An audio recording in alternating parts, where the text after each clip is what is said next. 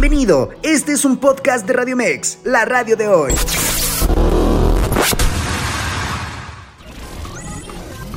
Información asertiva con temas del día a día. Esto es Zona de Expertos. Escucha Zona de Expertos, área de educación con la profesora Abigail Yepes.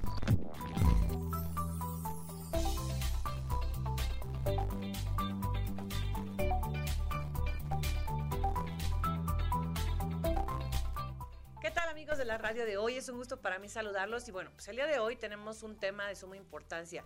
Hace unos días tuve la oportunidad de poder escuchar una conferencia que brindaron justamente en una escuela. Y por eso es que el día de hoy tenemos aquí a nuestros invitados. Sean bienvenidos de verdad. Eh, yo voy a pedir que por favor eh, nos ayuden, por favor, Daniel, Erika, a presentarse tienen un currículum, ellos tienen una, una fundación donde se dedican a apoyar justamente a chicos. Pero es justamente eh, Eric quien nos va también a platicar de carne propia lo que es el tema de la drogadicción con los hijos, ¿no? ¿Qué, qué medidas tomar, cómo hacer y si ya tenemos este problema, pues obviamente tener dónde acudir. Bien, chicos, bienvenidos, buenos días. Gracias por acompañarnos el día de hoy aquí en Radio Mex. Al contrario, Abigail, gracias a ti por la invitación. Muy buenos días a todos. Eh, gracias Abigail por la invitación a tu programa. Mi nombre es Daniel Guijosa, soy director general de la Clínica de Rehabilitación Acasha en el Estado de México y con mucho gusto eh, vamos a compartirles un poquito de información sobre la drogadicción. Gracias. Primeramente pues vamos a empezar así como dicen por el principio. Eh, creo que muchos papitos, este programa es más dirigido para mamás y papás. ¿Cómo nos damos cuenta? ¿Cómo nos damos cuenta, chicos, realmente de que un hijo está consumiendo drogas? Eh, cambia el comportamiento, nos queda claro, pero ¿cuáles son estos signos?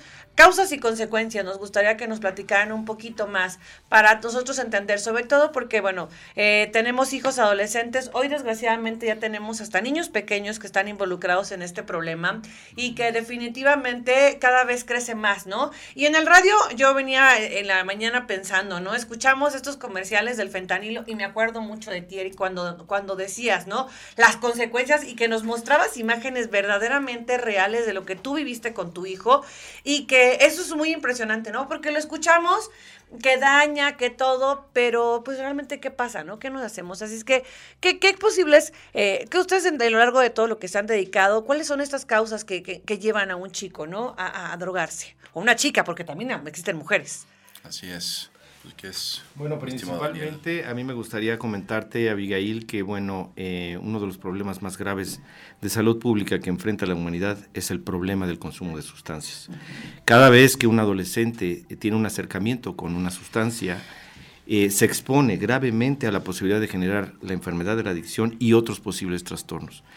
Eh, desafortunadamente los medios muchas veces no nos dan una orientación adecuada y muchas veces las familias siempre están en la incertidumbre. ¿Qué hacer? Porque no todas las personas que tienen eh, ciertos comportamientos raros es porque están consumiendo.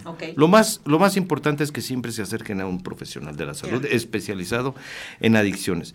Desde luego que hay rasgos, por ejemplo, el aislamiento, la apatía, el cambio de humor repentino, el, la, el bajo rendimiento escolar, que pueden denotar que hay, hay algo raro. Pero no por ese hecho tampoco podemos asegurar que la persona está consumiendo. Lo más importante es generar comunicación dentro del hogar, que los papás estén enterados de cómo, cómo está la, el qué hacer este, con su hijo, el diario a vivir con ellos y sobre todo que haya una eh, comunicación de calidad.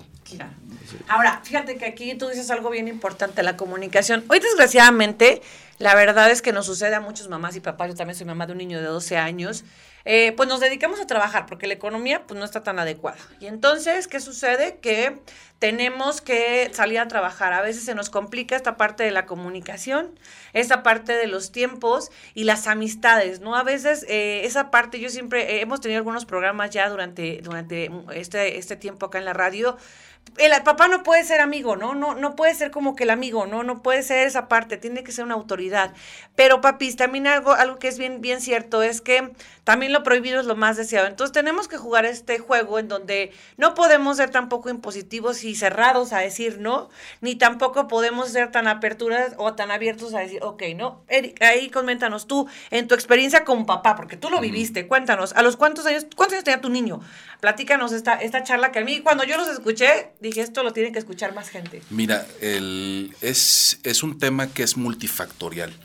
Tú no puedes, en mi caso, en la situación que tuvimos nosotros como familia, eh, que, el tema en general empieza a través de la o a partir de la adolescencia, muchos de los síntomas del adolescente se parecen a los síntomas de una persona que está en consumo.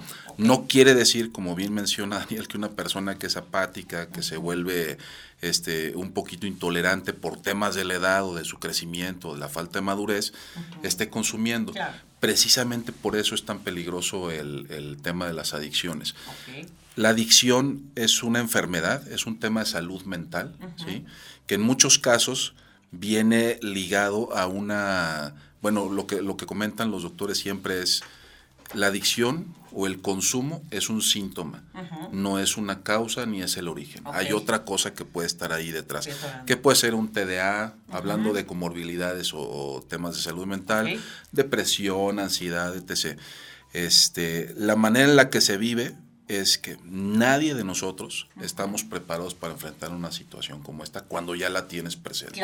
Desafortunadamente, cuando tú ya tienes un tema de adicciones en tu casa, específicamente en nuestro caso que fue nuestro hijo, te das cuenta del problema cuando ya estás inmerso en el problema.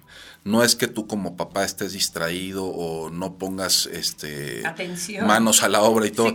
Pero en el caso de nosotros, por ejemplo, mi esposa y yo, cuando detectamos que mi hijo estaba consumiendo, también hay un proceso natural que se sigue en el que tú, como mencionabas ahorita, pues no pasa nada, a lo mejor es normal, también sus amigos consumen, hablando del tema de, de la cannabis o la marihuana, eh, o inclusive como ahorita los medios, eh, o gran parte de los medios a través de series, películas, este, etc., eh, tienen como muy normalizado el consumo ¿no? de la marihuana, que pues no es malo, inclusive hay países que ya, ya lo han estado normalizando para cuestiones recreativas y que no se ha dimensionado esa pues ese consumo, o sea, es una epidemia que está ocurriendo y que va avanzando este, cada vez más, ¿no? México ya no es un país de trasiego, México es un país de consumidores y bueno, fuera que fuera un consumo de cannabis, es, es un consumo de cualquier cantidad de drogas que hay.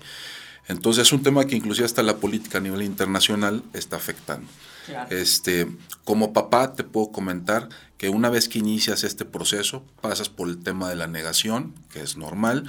Hay un tema, hay, hay, dos pasos previos a la, a, la detección o a la aceptación de un problema que se le llama precontemplación y contemplación, por la que el mismo adicto también pasa en el que te dice él, yo lo controlo, no tengo un problema, este, situaciones de ese tipo. Cuando tú empiezas este camino, desafortunadamente nosotros empezamos a buscar la ayuda con personas que no tenían la suficiente experiencia o suficiente conocimiento de la enfermedad. Eh, un adicto, por ejemplo, una persona se puede hacer adicta con un consumo eh, abusivo de la sustancia con 12 meses de consumo. O sea, no, un adicto no es una persona que lleva 20 años consumiendo. O sea, pueden ser meses para que una persona desarrolle la enfermedad de la adicción. Entonces, cuando tú pasas por este camino en el que tratas de encontrar personas que te ayuden, porque tú como papá no tienes conciencia de la enfermedad, no sabes hacia dónde va, no sabes si es poquito o es mucho, cuál es la dimensión de lo que pueda suceder con tu pariente, en este caso con tu hijo o hija, según sea el caso.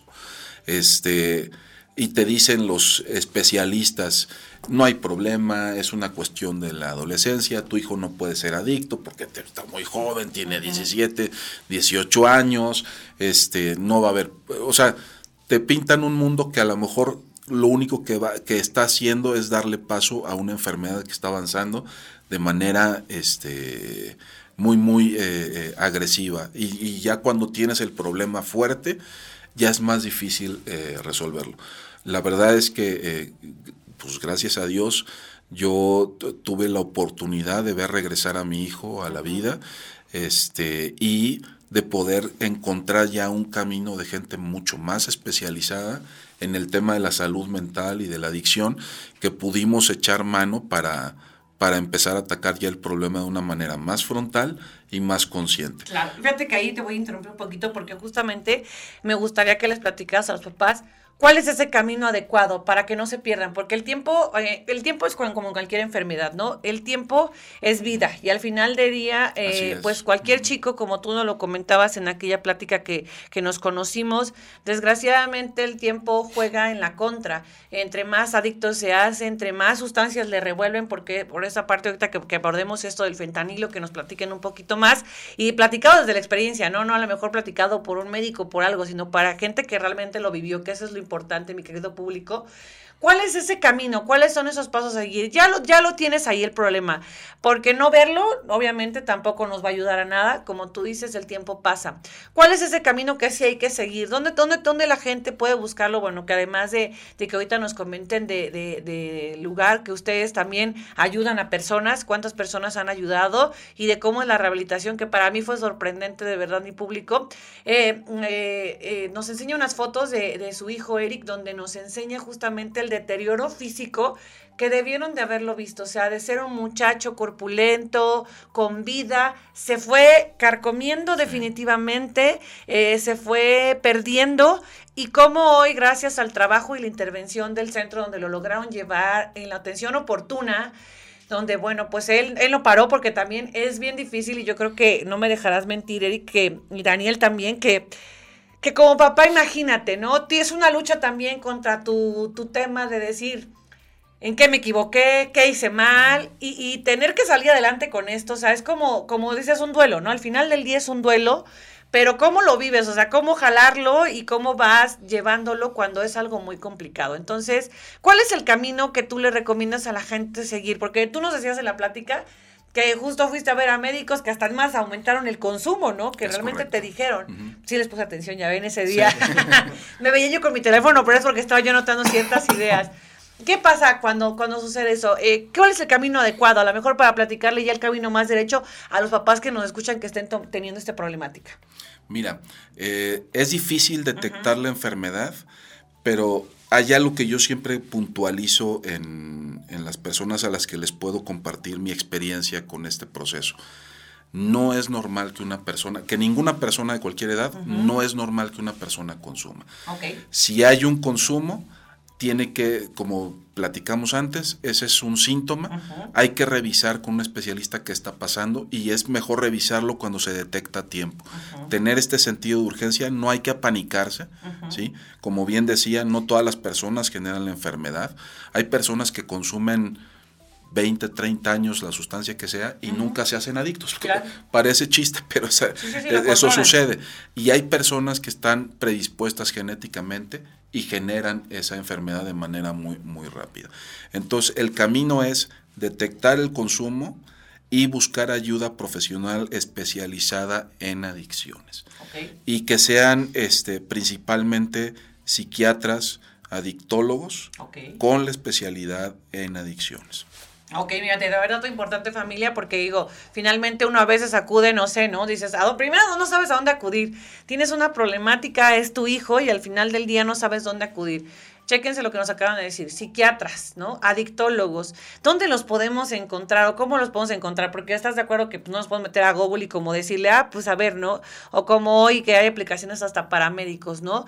Entonces, ahí donde están, Daniel, donde ustedes este, tienen su, su eh, fundación o cómo le llamamos, platícanos también un poquito más de qué es Akasha, ¿no? Claro que sí. La clínica de rehabilitación Akasha eh, es una clínica que maneja un modelo de tratamiento multidisciplinario en el área médico-psiquiatra especializados en patología dual. ¿Qué es la patología dual? Son los trastornos mentales que se derivan del consumo de sustancias o bien hay trastornos previos al consumo. Cualquiera de esas dos vías se conoce como patología dual. Y desafortunadamente hay solo 150 aproximadamente especialistas en el país con, con, esto. Entonces, como decía Eric, es importante que en el centro de atención que, están eh, acudiendo, pregunten si realmente tienen esta especialidad. Porque eso marca la diferencia y el abordaje clínico correspondiente. El conocer las raíces de estos conflictos de comorbilidad psiquiátrica nos permiten ir más a profundidad eh, y, trabajar este, este tema. Igual para los trastornos previos al consumo, porque hay muchachos, como bien lo dice Eric, que, ya vienen en una predisposición genética, ¿sí?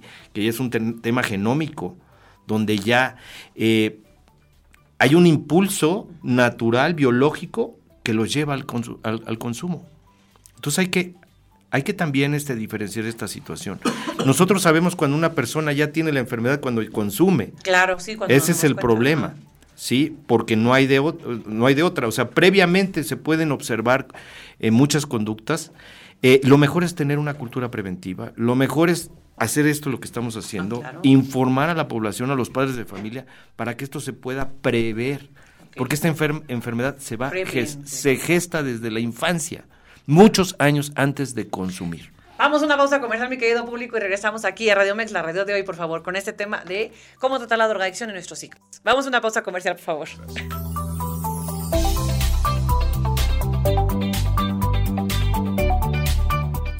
Pues ya estamos de regreso aquí en la radio hoy. Recuerden que nuestro programa se retransmite hoy a las 9 de la noche a través de www.radiomex.com.mx y que también nos pueden escuchar. Si ya no se perdieron esta parte, la primera parte de nuestro programa, no se preocupen, lo pueden escuchar en nuestro podcast en Spotify, iHeartRadio y también en iTunes. Así es que no tienen manera de perderse nuestro programa porque de verdad es un contenido bien interesante. A mí siempre me gusta mucho lo que platicamos fuera de, los comerciales porque de verdad las drogadicciones es un tema que hoy parecía normal, ¿no? Y que hoy lo hemos ya querido normalizar, queremos hacer leyes de la normalización, pero no nos damos cuenta realmente de todo lo que conlleva como familia, como, como persona también, y que justamente nos decías, Daniel, ¿no? Esto de, de ustedes que, que son, una intervención multidisciplinaria, ¿no? Para todos papás que a veces no saben a dónde recurrir, que a veces no tienen, eh, podemos eh, recurrir a una primera parte multidisciplinaria. ¿Por qué tiene que ser multidisciplinario? Que fue la pregunta que me surgió, pero nos fuimos a la pausa comercial. ¿Qué, qué áreas son las que se abarcan al hablar de, una parte multidisciplinaria, Daniel? Por favor, si nos puedes comentar. Claro que, que sí. Bueno, principalmente la Organización Mundial de la Salud define esta enfermedad como física, mental y emocional. Es una enfermedad trifásica. Entonces, este, pues tenemos que abordar las diferentes áreas en el área física, que es lo que ve la, parte médica, psiquiátrica, la parte mental y emocional, lo que ve la parte psicológica, ¿sí? para identificar esas heridas emocionales que se vienen gestando desde la infancia, trabajar en ellas y trascenderlas. Pero en el modelo que nosotros tenemos también incluimos la parte espiritual, que es muy importante, el sentido de vida de un ser humano. Eh, el, la pasión por vivir. No me refiero a espiritualidad, a nada religioso, me estoy yendo al sentido de vida de un ser humano. Y esa parte desconectada es lo que tenemos que buscar la manera de volver a integrar en, en la persona. Aquí disciplinas, por ejemplo, el yoga, el temazcal, las terapias de barras, terapias de resonancia, las constelaciones, la meditación, todas esas disciplinas ayudan a ese fortalecimiento espiritual. Y por último también lo que es la terapia familiar, además de la programación neurolingüística, que también en nuestro modelo ha funcionado para hacer un replanteamiento, una reprogramación de ese pensamiento tóxico, adictivo que una persona va acumulando a lo largo del tiempo, sus sentimientos, sus pensamientos de minusvalía, fracaso, de invariablemente que lo han llevado a tener una autoestima muy baja. Tenemos que reprogramarlo a esta persona. Y por, por último, el acompañamiento con las familias. Es determinante. Es determinante que la familia se integre al tratamiento. En nuestro modelo también asistimos a las familias, porque detrás de un dependiente siempre, y, no, y es una regla, es una regla de oro, hay uno o varios codependientes que facilitan que la persona continúe en este estilo de vida. Entonces tenemos que hacer equipo, sinergia con la familia, para lograr un éxito en este tratamiento. Hablando de eso del facilitador, a ver, platícanos un poquito más, porque fíjate que eh, yo muchas veces he escuchado, ¿no? En temas de problemas de, alimentación, en temas de alcoholismo, ¿cómo, ¿cómo es el facilitador para que también como padres nos identifiquemos o como madres o quienes están a cargo de, de, la, del cuidado de los hijos, ¿no? Como platicábamos en un principio, hoy definitivamente los papás salimos a trabajar, a veces dejamos a, los abuelitos, etcétera, pero pues es toda una simbiosis pues que realmente a veces sale nuestro control. ¿Qué características tiene ese facilitador o qué hace este facilitador? Y ahorita para que nos platique Eric, ¿qué hacía él como facilitador? Para que lo vea la gente y lo sienta, porque a veces también estamos desgraciadamente inmersos en un tema en donde a los hijos queremos darles todo, ¿no? Hoy, hoy vivimos una cultura en donde yo no lo tuve, que lo tenga él. Todo, todo, todo, todo. Sí, hoy los papás, y me he encontrado con muchos papás que en las conferencias donde también las doy, eh, me dicen, como yo no tuve esto, pues entonces voy a, a, darle todo lo que mi hijo no tuvo en la infancia. ¿Y, y qué qué difícil es ese tema, ¿no? Eh, ¿Cómo, cómo, ¿Cómo poderlo hacer? ¿Qué características tiene ese facilitador? Por aquí no está haciendo una pregunta en la radio, pero a ver, primero, ¿qué, qué es esa, qué, ¿cómo es esa característica? ¿Qué hace? ¿Cómo le facilita? Mira, permíteme, permíteme. Ok, primero Eric, que lo vivió en carne propia, y luego Daniel, perfecto. Mira, ser facilitador es, eh, puede ser parte natural del proceso de la identificación de la enfermedad. Okay. Cuando tú tienes un tema de consumo, no voy a hablar de una adicción todavía, sino un tema de consumo, que puede ser ya una, un, consumo abusivo sobre cualquier sustancia, llámese alcohol, legal o ilegal, ¿no? Lo que sea. Este, tú como papá te vuelves facilitador porque cuando tú te das cuenta que pues, esto se puede desbordar, pues tú tratas de hablar con tu con tu hijo en este caso, y él te va a decir, no, mira, yo lo controlo, yo ya no estoy fumando, yo ya no estoy tomando, yo ya no... Él te va a decir eso y tú vas a querer confiar por amor con eso. Entonces, en, en este caso, el amor hacia tu persona, hacia tu pariente, puede estar jugando en contra y no a favor. Porque a lo mejor te dice, ya me dijo, yo ya hablé con él y ya me dijo que no lo va a volver a hacer. Yo ya hablé con él y ya me dijo que hoy deja de, consumir. Yo ya hablé con él y ya le dije tajantemente o fuertemente y ya me aseguró que él no lo va, no lo va a volver a hacer. Y, y que eh, paso siguiente es, oye, me, me, das dinero para invitar a mi novia a cenar, me das dinero porque tengo que comprar un libro, me das dinero. Y el dinero, en el caso del consumo, en el caso del consumo, cuando se está volviendo un consumo abusivo, ya tenemos un problema inclusive de la adicción, el dinero es como la pólvora en el fuego. Mm. Entonces, tú creyendo que por amor le estás haciendo bien, porque él ya te aseguró que no lo va a volver a hacer, te vuelves un facilitador sin darte cuenta. ¿Ok?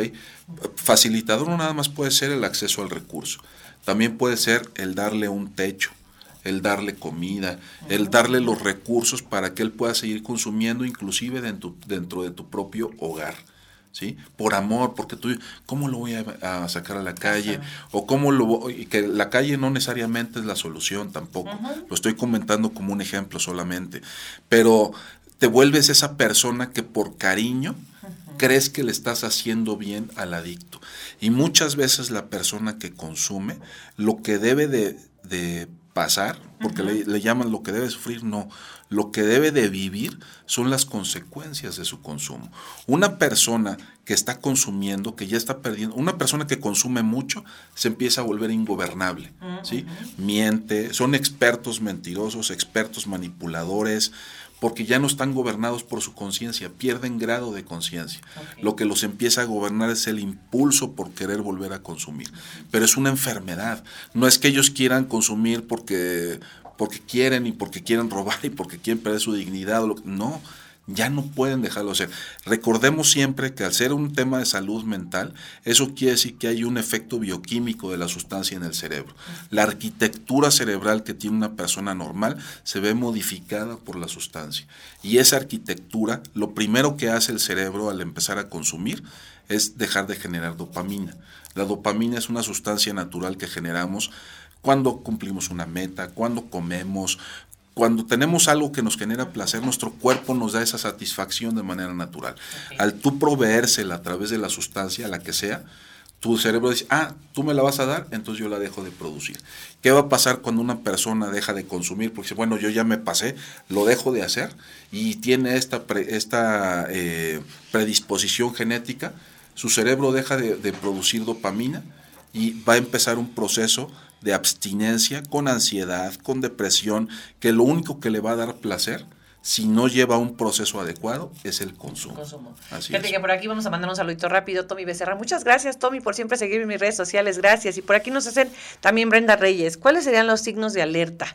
Como, como bueno, ahorita lo está comentando también Eric, ¿no? Son personas manipuladoras, personas que, como lo decíamos en un principio, que cambian su forma de ser, su estado de ánimo, se alejan, se aíslan y que obviamente eh, pareciera muy, muy apegado a los signos de los adolescentes, pero que al final eh, hay que detectar bien que no son parte de su adolescencia. Ahora, platícanos, mi querido eh, eh, Daniel.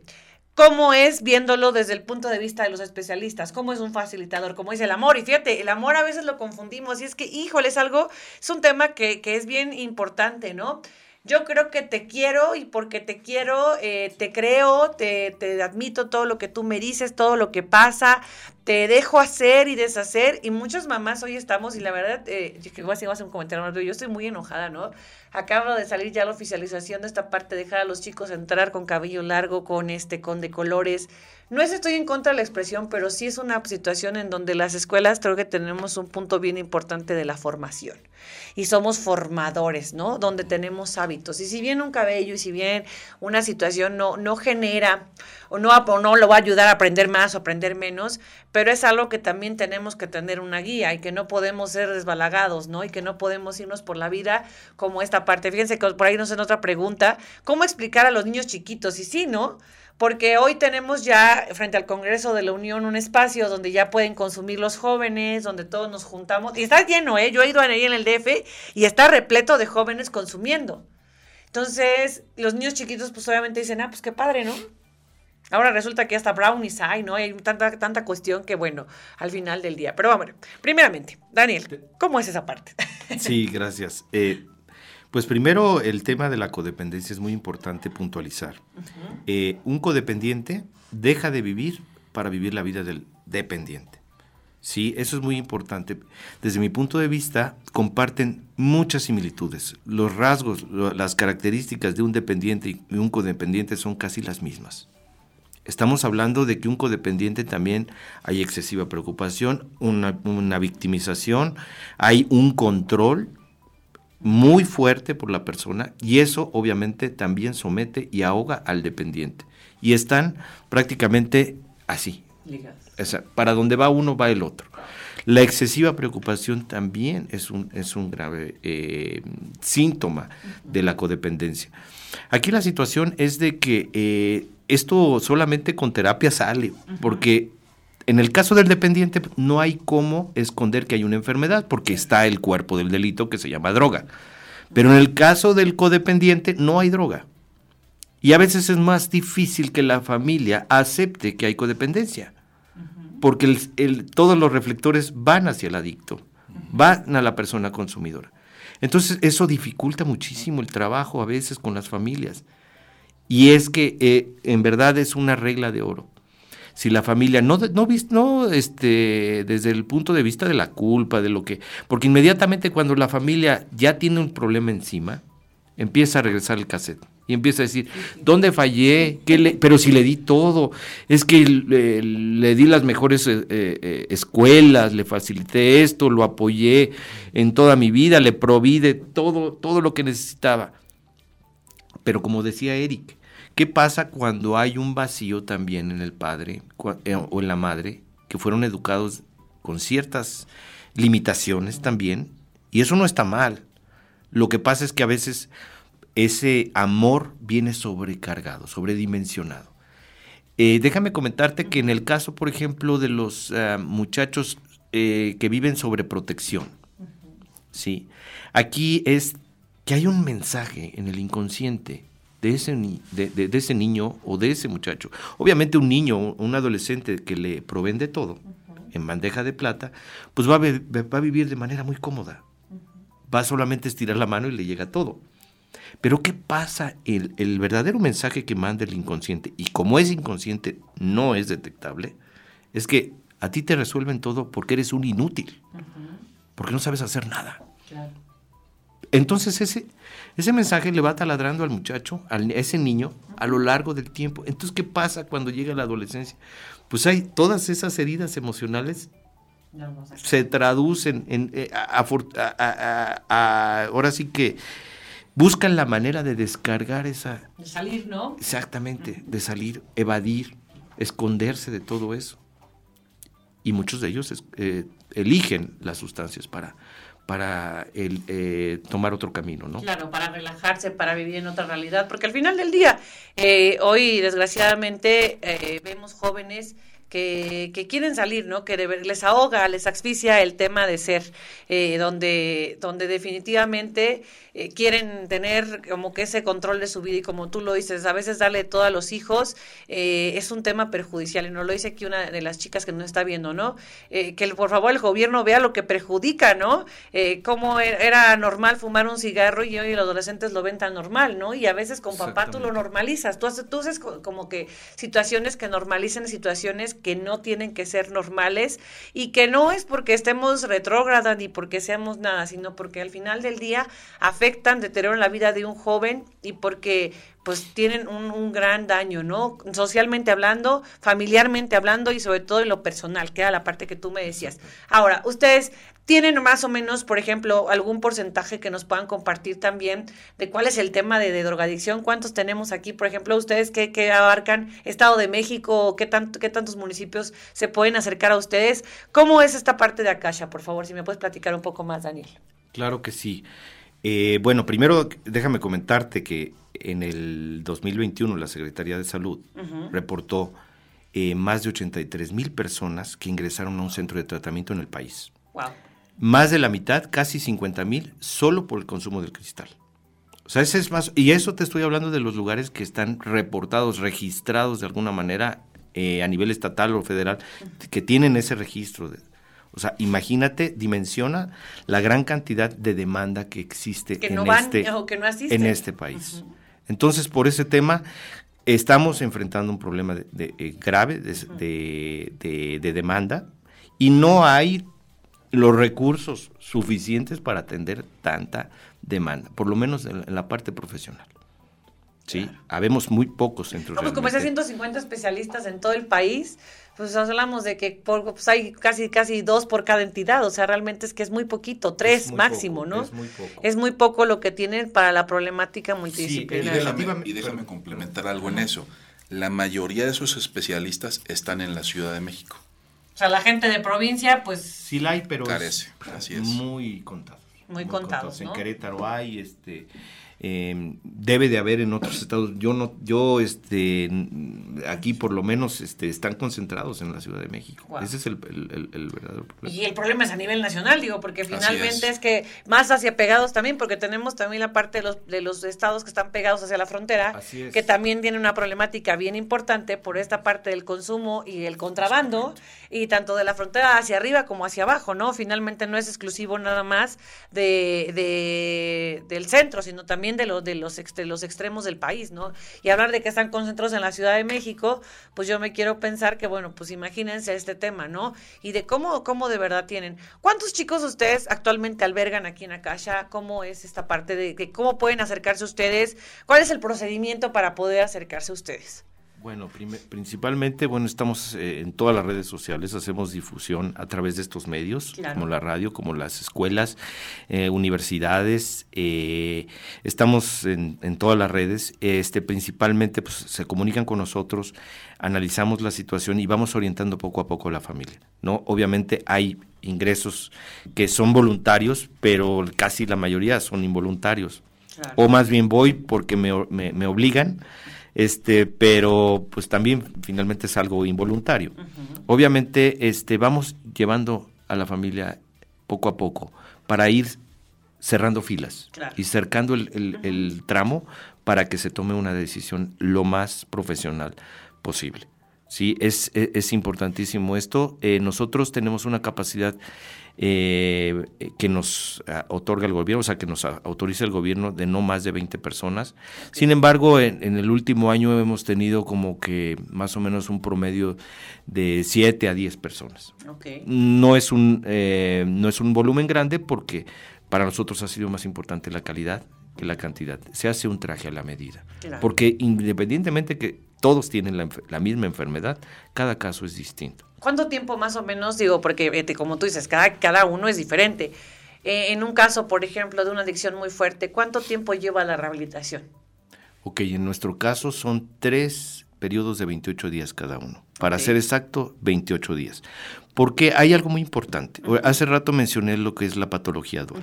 Para tener un criterio de diagnóstico clínico en patología dual, es decir, para ser certeros en los trastornos mentales, ya sea previos o posterior al consumo de sustancia, necesitamos entre un mes, un mes y medio para, para dar el diagnóstico certero y poder abordar. Eso no quiere decir que hay diagnósticos preliminares que los especialistas van viendo por dónde va la, situación.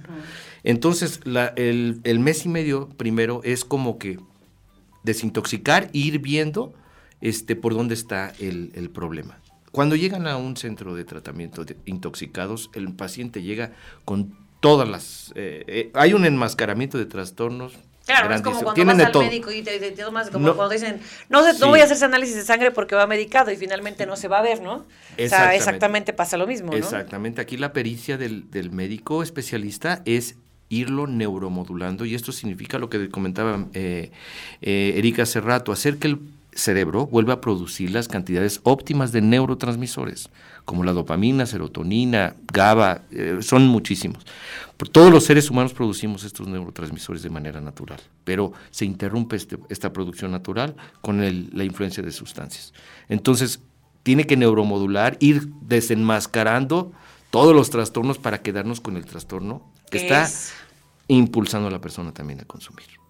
Eso es muy importante y eso se lleva un mes y medio. Por otro lado, también se tiene que trabajar la, deshabituación. Una persona en promedio, para hacer un cambio en sus hábitos, es decir, erradicar hábitos perjudiciales para integrar hábitos de beneficio, nos lleva aproximadamente nueve meses en promedio, perdón, nueve semanas en promedio. ¿sí? Entonces estamos hablando de que son tres meses para los actos repetitivos que generan beneficio ya estén integrados en la vida de la persona, como levantarse temprano, comer ordenadamente, tener estructura en su disciplina, higiene personal, muchísimas cosas que también tienen que ir ligadas a esto. Esta enfermedad, como bien lo dice Eric, es el consumo es el, el síntoma, la cerecita del pastel. Claro, lo que le ponen. Pero atrás las conductas, la parte conductual, eh, la parte de las emociones estancadas, reprimidas, todo eso es realmente el reto de nuestro trabajo, más que otra cosa. Porque si vamos a las raíces, es mucho más fácil que la persona salga. Si nada más vemos la parte... No, es como tomarle una aspirina y decirle, bueno, vayas a su casa y nos vemos luego, ¿no? Si nada más atendemos la parte bioquímica cerebral, pues eh, claro que se le va a quitar sus síntomas de depresión, de delirio, de ansiedad, de, muchas cosas, pero no estamos trabajando ¿Qué fue lo que pasó con tu hijo? Que finalmente el primer médico donde tú vas, que me acuerdo, ¿no? Eh, que decías, bueno, le dieron un medicamento y pues sí, lo controló, pero después incrementó el consumo, ¿no? Y esta parte en donde se va complicando la situación, ¿no? Y, y, qué interesante lo que tú acabas de decir, fíjate, porque para estas preguntas que nos van haciendo el público, démonos cuenta que, pues sí, eso es algo que, que no, no es fácil, no es un reto fácil, y que realmente pareciera que todos, y, y fíjate, estás haciendo un análisis, todos somos adictos a algo, hoy el celular, Hoy tenemos una adicción a meternos al aparato, a, estar como que fuera del mundo.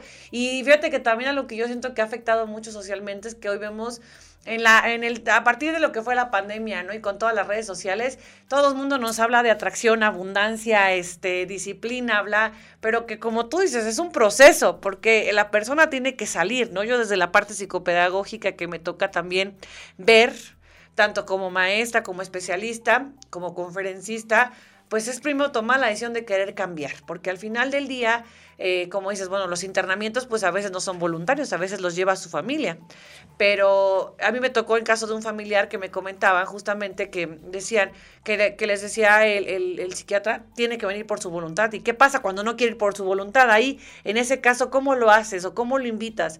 ¿Ustedes les ha tocado un caso así en, en esta parte de, de, de? Sí, desde luego que sí, este, en el caso, por ejemplo, que ya eh, el consumo de la sustancia eh, está determinando ya la vida de la persona. Es decir, que ya hay un riesgo de perder la vida, se tiene que tomar decisiones. Obviamente con un protocolo eh, que, nos, nos, avala por, por la, el Instituto Mexiquense contra las Adicciones y a su vez la, la CONADIC, que es a nivel federal, hay un protocolo a seguir.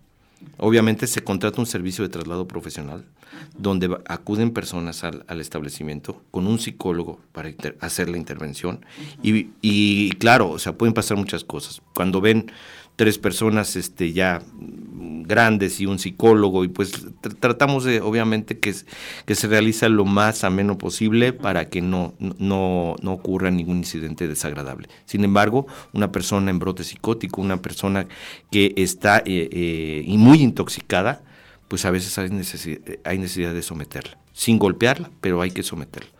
Hay que salvar la vida de la persona a costa de lo que sea. Claro, porque es lo más importante, porque puede caer en un tema que de hecho, ahí tu hijo platica, no sería que esta parte donde tú viviste, ¿no? Ya un tema donde se estaba yendo, ya estaba a punto, ¿no? Es una, una persona que se intoxica de manera recurrente, es como si perdiera las defensas de su cuerpo. Nada más que en este caso estamos hablando de la conciencia. Una persona consciente es una persona que se levanta temprano, se baña, se va a la escuela o se va a trabajar, este, sale, come, a lo mejor en la tarde noche sale con amigos y se desvela, tal vez se toma unas copas y al otro día está temprano en su trabajo. Una persona que va perdiendo la conciencia va perdiendo ese comportamiento regular. No quiere decir que todos seamos normales, que todos seamos enfermos, cada quien tiene una personalidad que, lo, que nos distingue como individuos. Cuando esa persona empieza a perder esa conciencia de su personalidad, tú te vas a dar cuenta. En el caso de mi hijo, esto fue gradual eh, y pasa mucho como el ejemplo que dicen, oye, pues es que el cuadro está medio chueco. Tú no te das cuenta por ese cambio que se va dando biológico y de personalidad, hasta que ya tocas fondo, como papá, que en el caso de nosotros eh, sufrimos o pasó mi hijo por un tema de sobredosis, y eso fue lo que a nosotros nos abrió los ojos, decir, esto está desbordado. Y en ese caso, por ejemplo, nosotros sí tuvimos la necesidad, bueno, eh, gracias a Dios mi hijo salió adelante y esto le pasó un sábado y el siguiente sábado estaba internando en, en Akasha pero el sábado que sucedió fue este, fulminante para él, pudo haber sido fulminante, y él quedó listo el martes, como si nada. Bueno, aparentemente como si nada, sufriendo todos los, eh, todos los procesos de, de, una abstinencia, ¿no? Este, pero sin la conciencia, decir, a mí me decía, recuerdo que el martes que salió del hospital mi hijo me decía, en la noche estábamos cenando los tres y me decía, yo voy a seguir consumiendo, ¿eh? Esto, no, esto que me pasó pues, fue un accidente, pero yo voy a seguir este, consumiendo, ni creas que, es más, te invito a que participemos juntos del consumo y, y bueno, pues tú te das cuenta que ya hay un ámbito de locura, de no hay razonamiento, y sí, pues yo no me enganché, yo le dije, sí, hijito, el día que tú quieras nos sentamos y lo vivimos exactamente.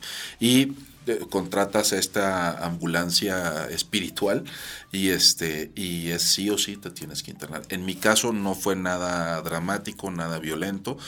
Eh, como, yo insisto, o sea, yo siempre tuve la, una gran asesoría a partir de que contacté a Daniel para este tema y ahí empieza la terapia. Si tú estás tranquilo, seguramente o muy probablemente tu pariente se va a ir de manera tranquila. Vamos a una pausa comercial antes de que nos continúes con este tema que de verdad esta hora se me está pasando muy rápido. Mi público, vamos a una pausa comercial y regresamos aquí a Radio Mex, la radio de hoy, por favor. Ya estamos de regreso aquí en Radio Mex, la radio de hoy, y de verdad mi público es que estoy aquí haciendo unos compromisos aquí importantes porque estamos de acuerdo. Yo creo que muchas de ustedes que, que me siguen en mis redes sociales, Gaby, muchas gracias, saludos también a toda la familia, un abrazo.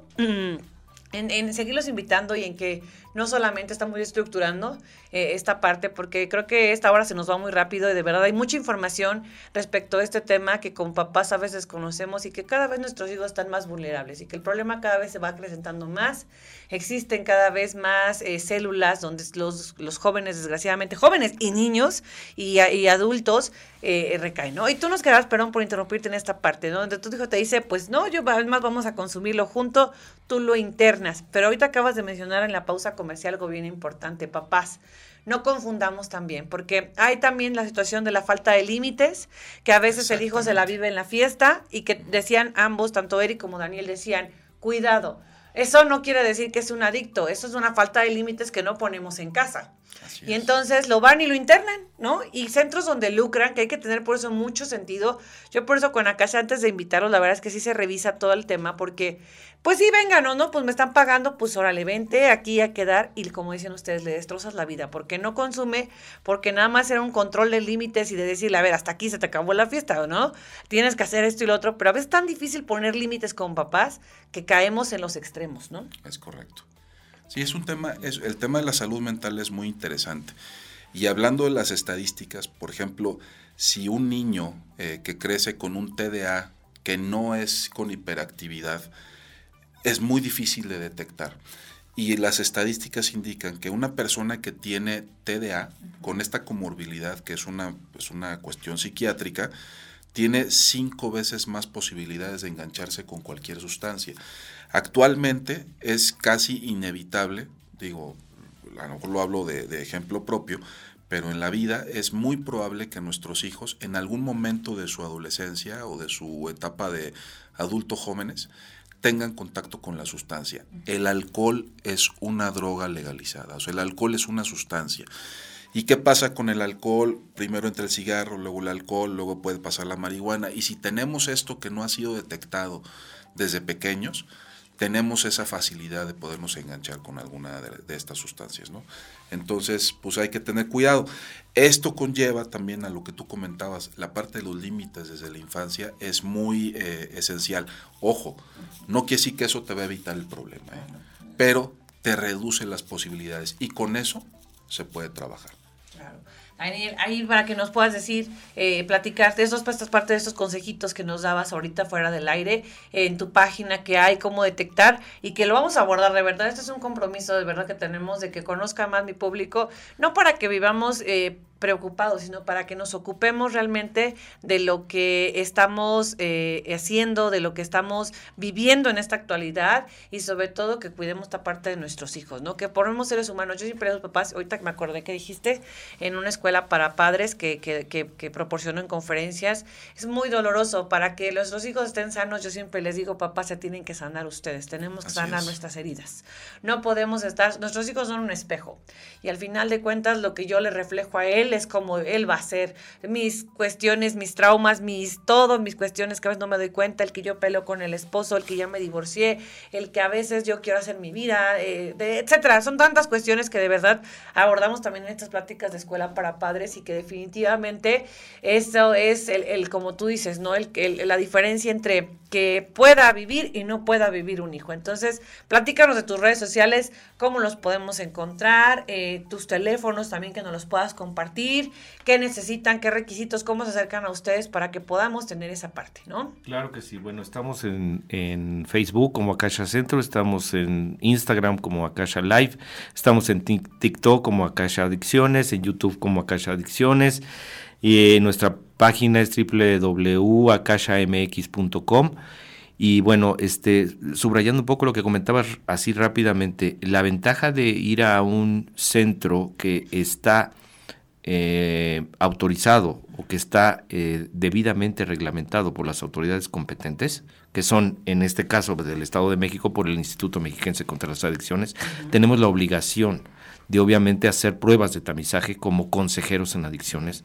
Y ese es el, eh, esa es la situación. No todas las personas que consumen sustancias, sea quien sea, son candidatas a ingresar a un centro de internamiento. Inclusive, no todas las personas que tienen la enfermedad de la adicción eh, son candidatas para, para estar en un centro de internamiento. Hay que evaluar y para eso hay eh, pruebas de tamizaje que realizan nuestros consejeros. La consejería es una profesión de la salud, es muy importante que sepan esto.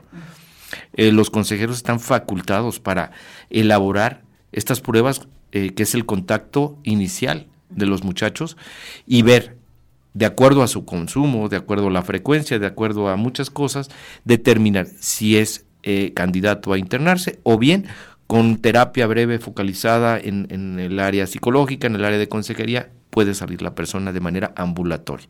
Esto es muy importante definirlo, porque igual eh, eh, si no es adicto y entra a un centro de adicciones, estamos corriendo un grave error clínico la persona que no era se va a volver. Pues se va a identificar. Se va a identificar de una manera rapidísima con las personas que... Y obviamente pues el resentimiento, ¿verdad? ¿Por qué me ingresaron en un lugar donde yo no no, tengo estos síntomas, no tengo estos comportamientos. Es muy importante, hay padres de familia que lamentablemente ya están hartos de la situación y llegan a, a votar a sus hijos este, en, estos lugares y dicen, a ver qué hacen con él. No, o sea, yo ya no puedo, a ver qué hacen con él y todo eso. Espéreme, pero su hijo está pasando por una crisis, este, quizá emocional.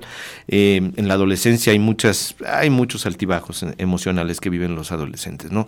Y a lo mejor pueden tener acercamiento con sustancias, pero no es motivo tampoco para internarlo si no lo requieren. Es también importante que sepan los padres de familia que el lóbulo frontal cerebral termina su madurez hasta los 23 años de edad. Si hay un consumo previo de cualquier tipo de sustancia psicoactiva, desde el alcohol, tabaco u otras, hay un grave riesgo, no nada más de generar la, enfermedad de la adicción, sino también trastornos duales eh, mentales, como lo que es pues la depresión, la esquizofrenia, como es el trastorno eh, de, ansiedad, etcétera. Muchísimos trastornos, ¿no? La DSM-5 eh, eh, marca muchísimos trastornos. Pero vamos a hablar de ellos porque ya quedamos en ese acuerdo. Sus teléfonos, por favor, chicos, para que los puedan localizar, para que la gente pueda hacer, si tienen alguna duda de verdad, mi público, acérquense. Preguntar no cuesta nada. Dicen que el que pregunta no se equivoca. Si ustedes ven que su hijo no tiene un comportamiento, asesórense, como lo dijimos desde un principio, con un profesional, con gente que, como dicen bien aquí, Akash es una casa que está, podemos decirlo, certificada y que cuenta con todos los estándares, que no nada más es si ven porque pues vamos a hacerlo, porque en el tema de rehabilitar, en el tema de sacar a alguien de una problemática como la que estamos viendo, es bien complejo, es bien difícil y realmente tenemos situaciones bien adversas. Así es que, por favor, comuníquense con ellos. Mi queridísimo Daniel, ¿cuáles son los teléfonos? El teléfono es 55 27 63 24 61. Además, más, más fácil, es 55. 55 27 63 24 61.